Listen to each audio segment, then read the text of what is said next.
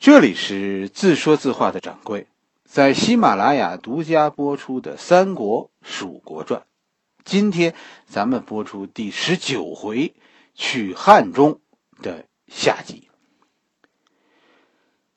上一回咱们讲到是吧？刘备饿跑了曹操，取得了汉中。显然啊，一开始刘备是准备在在南郑建立自己的政权的。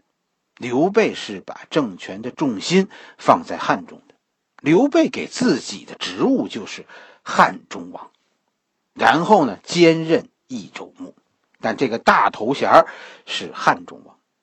刘备一开始的得意你是可以想象的，是吧？一个破落贵族啊，斩黄巾起义的时候只有百把人，靠着关张两个武夫的支持支持，这一路走到今天。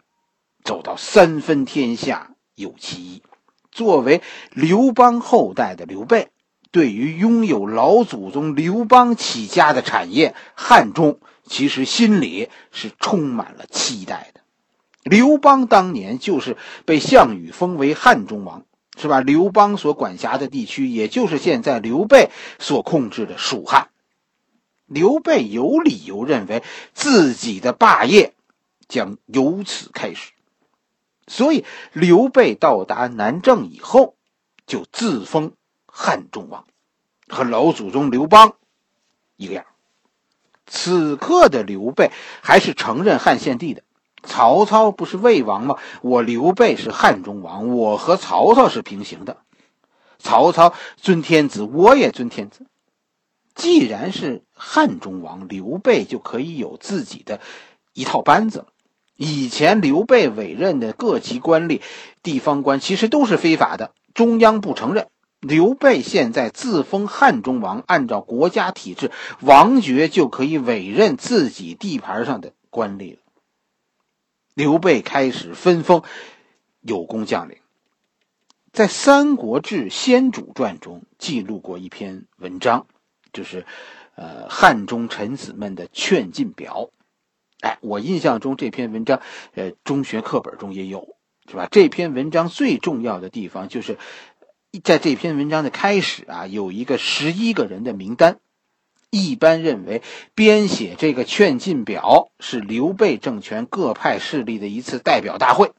劝进表里的这个座次，这个名次的先后。基本上就相当于咱们现在说说开两会的时候，新闻报道说啊，在主席台上就坐的有谁谁谁，这个时候读出的那个名单就和劝进表开头的那个名单是一样的。毕竟以后这些人的官职其实并不能代表他和刘备的关系。你说同样都是部长，国防部长和林业部长，那那能一样吗？那个，所以。一般都认为，这个名单基本上就反映出当时各派势力各种人物在刘备政权中的地位。原文啊是这样的，我给大家读一读。排名第一位的是征西将军都亭侯马超，第二位的是左将军长史镇军将军许靖，第三名。排名第三的叫做营司马庞熙，排名第四的叫义曹从事军役中郎将涉缓，排名第五的是军师将军诸葛亮，排名第六的是荡寇将军汉寿亭侯关羽，排名第七的是征虏将军新亭侯张飞。排名第八的是征西将军黄黄忠，排名第九的镇远将军赖公，排名第十的是扬威将军法正，排名第十一的是兴业将军李严，最后是等等，一共说等一百二十人，哎，但是这一百二十人就没有名字了。这张表其实很有意思，因为这张表啊是先后把人分成四类人，它是按照四类人每一类人的先后顺序这么排序的。第一类人是诸侯，只有一个这个人就是马超。马超是东汉六大家族马援的后人。马超在刘备这帮人里是除了刘备，刘备是汉室宗亲，马超是除了汉室宗亲以外血统最高贵的人。马超所以排名第一，这说明刘备的宗族思想啊，我血统高贵。这其实是说明了一个问题，就是刘备并没有打算要建立一个新的国家，刘备真的是要重振大汉王朝。当然，这个刘备要重振的大汉王朝，刘备自己是皇帝，所以刘备才会把汉朝的贵族放在特殊地位。第二类人在这张表中排在第二的这这几个人，是刘备所谓的刘备左将军府的人。汉中王是刘备的爵位。是吧？刘备在称王以前，刘备的最高官职就是朝廷任命过的，自封的那些不算。什么益州牧，这都是刘备自封的，不算。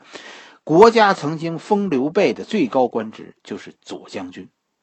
刘备自封汉中王以后，汉中王的办公机关就是所谓的左将军府，所以左将军府其实就是就相当于刘备蜀汉政权的什么呢？就相当于国务院。从许靖开始，许靖、庞熙是吧？设缓、诸葛亮，哎，这四个人是是当时刘备左将军府的办公人员。许靖就是前文书咱们讲的刘邦手下的那个成都太守，对吧？庞熙是老资格的东周军将领，也是刘璋早期信任的将领。这个社员呢，这个这个这个人其实历史上记载不多。我们只知道他是他是皇甫嵩的女婿，后来关中内乱，这个社员呢就就去了四川，跟了刘璋。社员的排名在诸葛亮以上，其实，在刘备的遗嘱中啊，还提到了社员。那意思就是说，啊，社员当初跟我说说诸葛亮可以担当大事，于是呢，我这才如何如何。你听了吗？社员曾经向刘备举荐诸葛亮，来作为辅政大臣。刘备的左将军班底，其实我们看出有一个特点：刘备是沿用了刘璋东周军班底的，基本上这就是一个主的基调。刘备的蜀汉呢，是建立在刘璋的东周军基础之上的。打压蜀地本地势力，这是刘备政权的一个长期国策。就这张表里，没有一个蜀地本地势力，因为他们这个时候是被镇压的对象。在这张表里啊，说到这个地方的时候，有有点争议。就这个名单，其实大家的解读是不一样的。《三国演义》中呢？这个这张表其实《三国演义》中也有，但是《三国演义》是把这个作为诸葛亮在蜀汉早期是一个重要人物的证据来说的，是吧？《三国志》也有这个名单，但《三国志》是把它作为诸葛亮不是大人物的这么一个证据来说的。争论双方都是依据这个名单，其中争论的焦点其实是什么呢？诸葛亮是排在第五，但因为。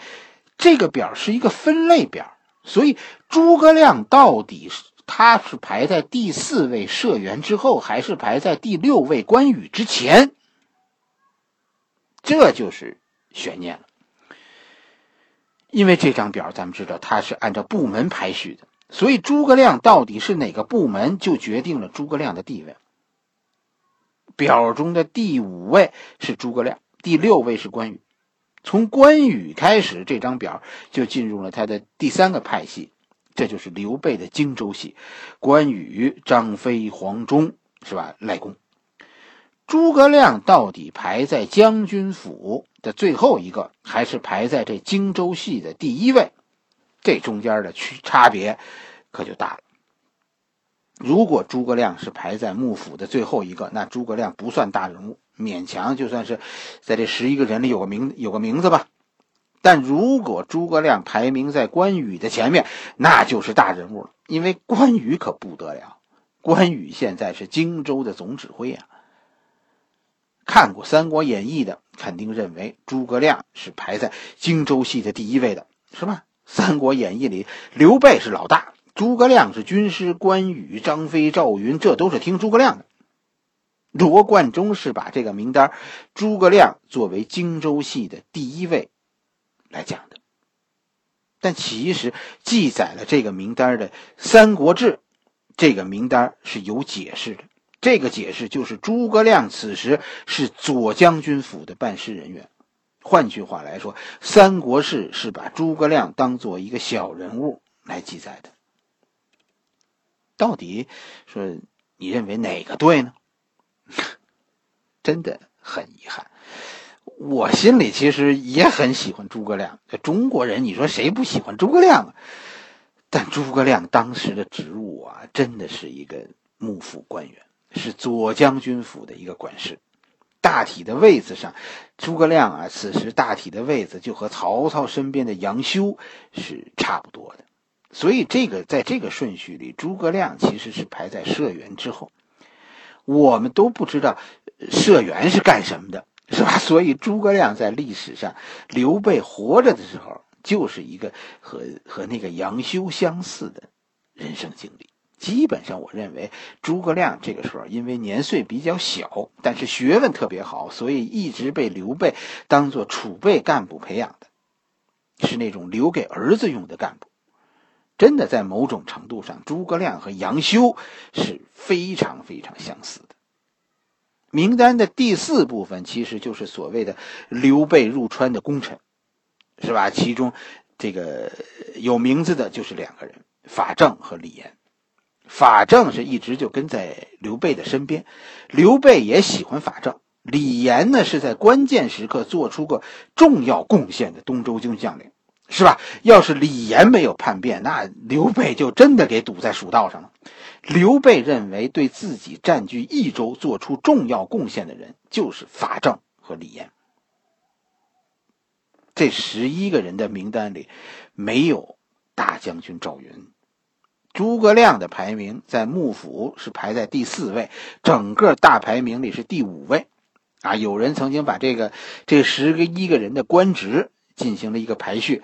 如果说按照他们此刻的官职排序，诸葛亮在这些人中排名第九，十一个人里诸葛亮排第九，这这不算太靠前。所以基本上这件事情还是印证了一个事，这就是《三国志》的说法可能更接近诸葛亮诸葛亮他本来的地位。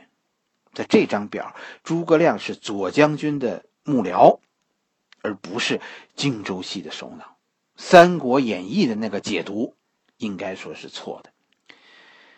这劝进表到底是怎么回事呢？其实这份表啊，不是群臣们写给刘备看的，是吧？刘当汉中王就不是大家推荐的，是是刘备的决定。这张劝进表是刘备交给汉献帝的，意思就是，你看，不是我要当这个汉中王，是大家非让我当。这句话的意思是什么呢？民心所向，劝进表就是告诉皇帝啊，我刘备当汉中王，这是民意如此，不是说我要当就当的，是这里的人太拥护我了。其实，刘备当汉中王心里还是很虚的，因为他这个汉中王是非法的。这道理很简单，你这个你说你是汉中王，你是谁家的王？你是汉朝的王对吗？那那汉献帝现在汉朝的皇帝汉献帝封你为王了吗？所以一个事情其实就是曹操的魏王是合法的，而刘备的这个汉中王啊，多少是是非法的。刘备就只能翻出一个变更皇帝的道理来证明自己的合法，又回到咱们以前说的那八个字了，是吧？上应天意，下顺人心。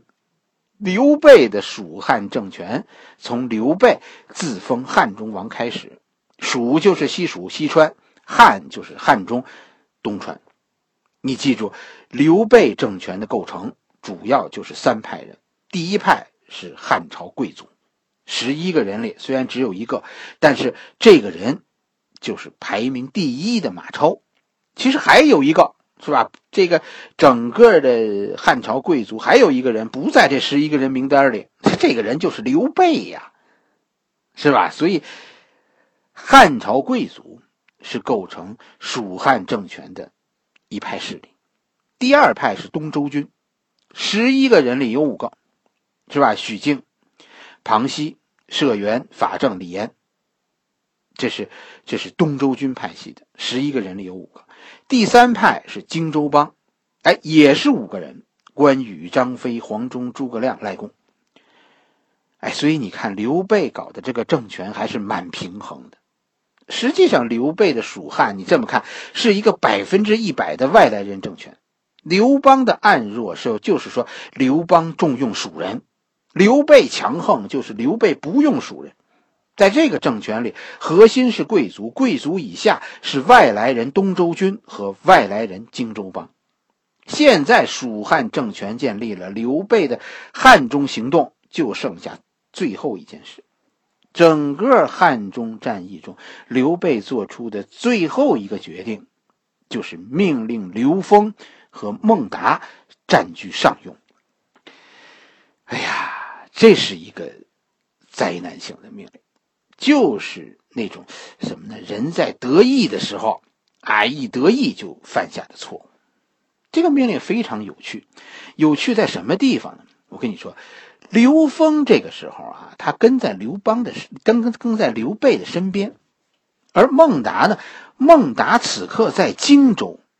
这个命令其实是两路出兵，刘封从南郑向东，顺汉水而下，最后到达上庸；而孟达呢，孟达从荆州向北到达上庸。这事儿有什么特殊意义吗？取得汉中以后。现在在取得上庸，刘备的领土实际上现在叫什么？是一个闭环。你看，从成都出发，咱们走阆中到江州上船，顺长江而下，过江关到荆州，从荆州登岸，然后进入荆州，从荆州向北到上庸，从上庸顺汉水逆流而上到南郑，从南郑走蜀道，走阳平关、嘉门关，过绵竹到成都。从成都出发，绕一圈再回到成都。刘备其实现在啊是一个什么？是一个抱着大柱子的人。他两只手啊，最后勉强能彼此够到了，够到的这个点就是上庸。曹操此刻这件事情对曹操来说，这是一个灾难。无论是从荆州还是从上庸。都离许都太近了。曹操控制的国土非常辽阔，但是现在发现这个首都竟然在边境线上。这个时候的刘备肯定没有说打算说出岐山的想法，没有啊，因为汉中，我们刘备可以从汉中出上庸，直捣中原，是吧？川军可以出荆州。进攻江南，为什么说说刘备最后啊派这个刘封和孟达占据上庸是一个错误呢？这个错误的地方就在于，这又是一次从荆州分兵。荆州其实对刘备的重要性是非常非常大的，但是经过汉中之战以前，它的面积缩水，咱们讲过了，是吧？刘备出让了江南四郡。和这个和这个孙权交易，换取了荆州的和平。之后呢，为了平定益州，就蜀地连绵不断的暴乱。为了平定暴乱，呃，刘备又从荆州不断的抽调主力增援西川。其实荆州变得很危险。刘备应该说和关羽啊不是亲兄弟。为什么这么说呢？刘备留在荆州的将领很多。都是和关羽啊不和睦的，我觉得这是有意的。此刻任命刘封守上庸，刘封和关羽就不和，最终证明这是一个错误。我相信，如果守上庸的是张飞、马超或者是赵云，是吧？在关羽围攻以后啊，在关羽咱们下一回讲，在关羽围攻襄阳的时候，上庸的守军都会施以援手。如果是那样，上庸和荆州就是刘备的左右手。可是刘封和孟达这两个人都没有这样的眼光，他们看不到全局，而且要命的时候，我们以后会讲，哎，其实上庸和荆州应该要是统一指挥，关羽最后不会死的那么惨。刘封这个人，他和关羽有矛盾。刘封是荆州人，史书上对他记录的不多，基本上我们对他的了解都是来自小说《三国演义》，说刘封是刘备在新野驻军的时候收的养子，说收刘封当养子的时候呢，关羽曾经反对来着，就是觉得你，哎呀，你刘备是老大，是吧？将来。肯定有继承权的问题啊，所以关羽说跟刘备说说你不应该收长子，收收养子，这个养子将来会引起你继承权分配的混乱。但刘备当时没听，刘备喜欢刘刘封，就还是收为养子。这个插曲成为刘封和关羽之间的过节。刘封以后不喜欢关羽，所以当需要说他拉关羽一把的时候。刘封的做法是假装看不见。作为养子，刘封一直以后就跟在刘备的身边，是吧？益州之战、汉中之战，刘封都表现的非常好。刘封这个人有功夫，能打仗，是吧？骁勇善战。刘备在在汉中之战以后，委任刘封去上庸，其实有点说呢，呃，派派亲信去上庸坐镇，就这个意思。但是刘峰这个人有性格弱点，你可以想象，好多这种特别喜欢往上爬、干什么都豁出去的人，肯给领导当干儿子的这种人，都有这个问题，就是他对下属特别傲慢。这种人就是那种，其实他是做不得主子的人。刘峰最后和孟达就有矛盾，很有矛盾。刘峰是以主人自居的。但孟达是不肯给人当奴才的。孟达的历史其实对他早期的记录也很少，就是其实只是说孟达、法正、张松小说中说啊，说他们是是好友。当初呢，刘璋要请刘备入川那会儿，是派了法正和孟达去去荆州请刘备的，是吧？刘璋这个人当时还是挺有意思的，他怕刘备走了呢，说荆州防守空虚。哎，还特意呢给，就是就是法正和这个孟达呢去请刘备的时候呢，还带了四千兵。刘备呢就把刘璋的这四千兵留在了荆州，哎，腾出船上的地方，带了一万荆州兵入川。所以带兵当时带兵的孟达就给留在了荆州，就带着这四千兵。可是随后没多久呢，孟达就被关羽剥夺了兵权。等到汉中。呃，刘备在汉中取得胜利，开始封官的时候，哎，当年一起来请刘备的法正，现在都是相当大的官了。孟达这个时候已经混到在在湖北一个什么地方当县长去了。你说同样是当叛徒，这这待遇差别太大了，是吧？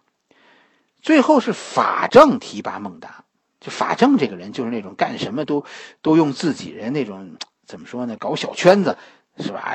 哎，背地里嘀嘀咕咕的，就那种人，就打击一己，就就这孟达这个人，不是，就法正这个人，历史上就是就给他的评价就是这样一个人。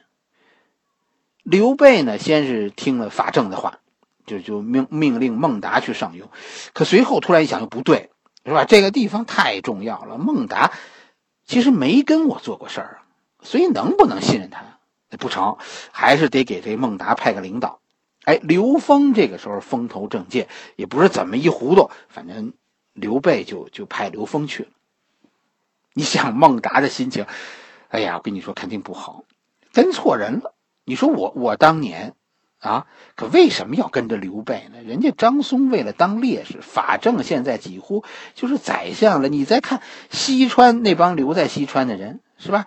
原来跟自己边上边下的，现在一个一个都人五人六的，牛的不成了。自己呢是一步不如一步，原来呢说是混到当县令了，是吧？这这就够瞧的了。但至少方圆百里自己说了算呢，是吧？就说就说那也算奴才，那也是给关羽当奴才。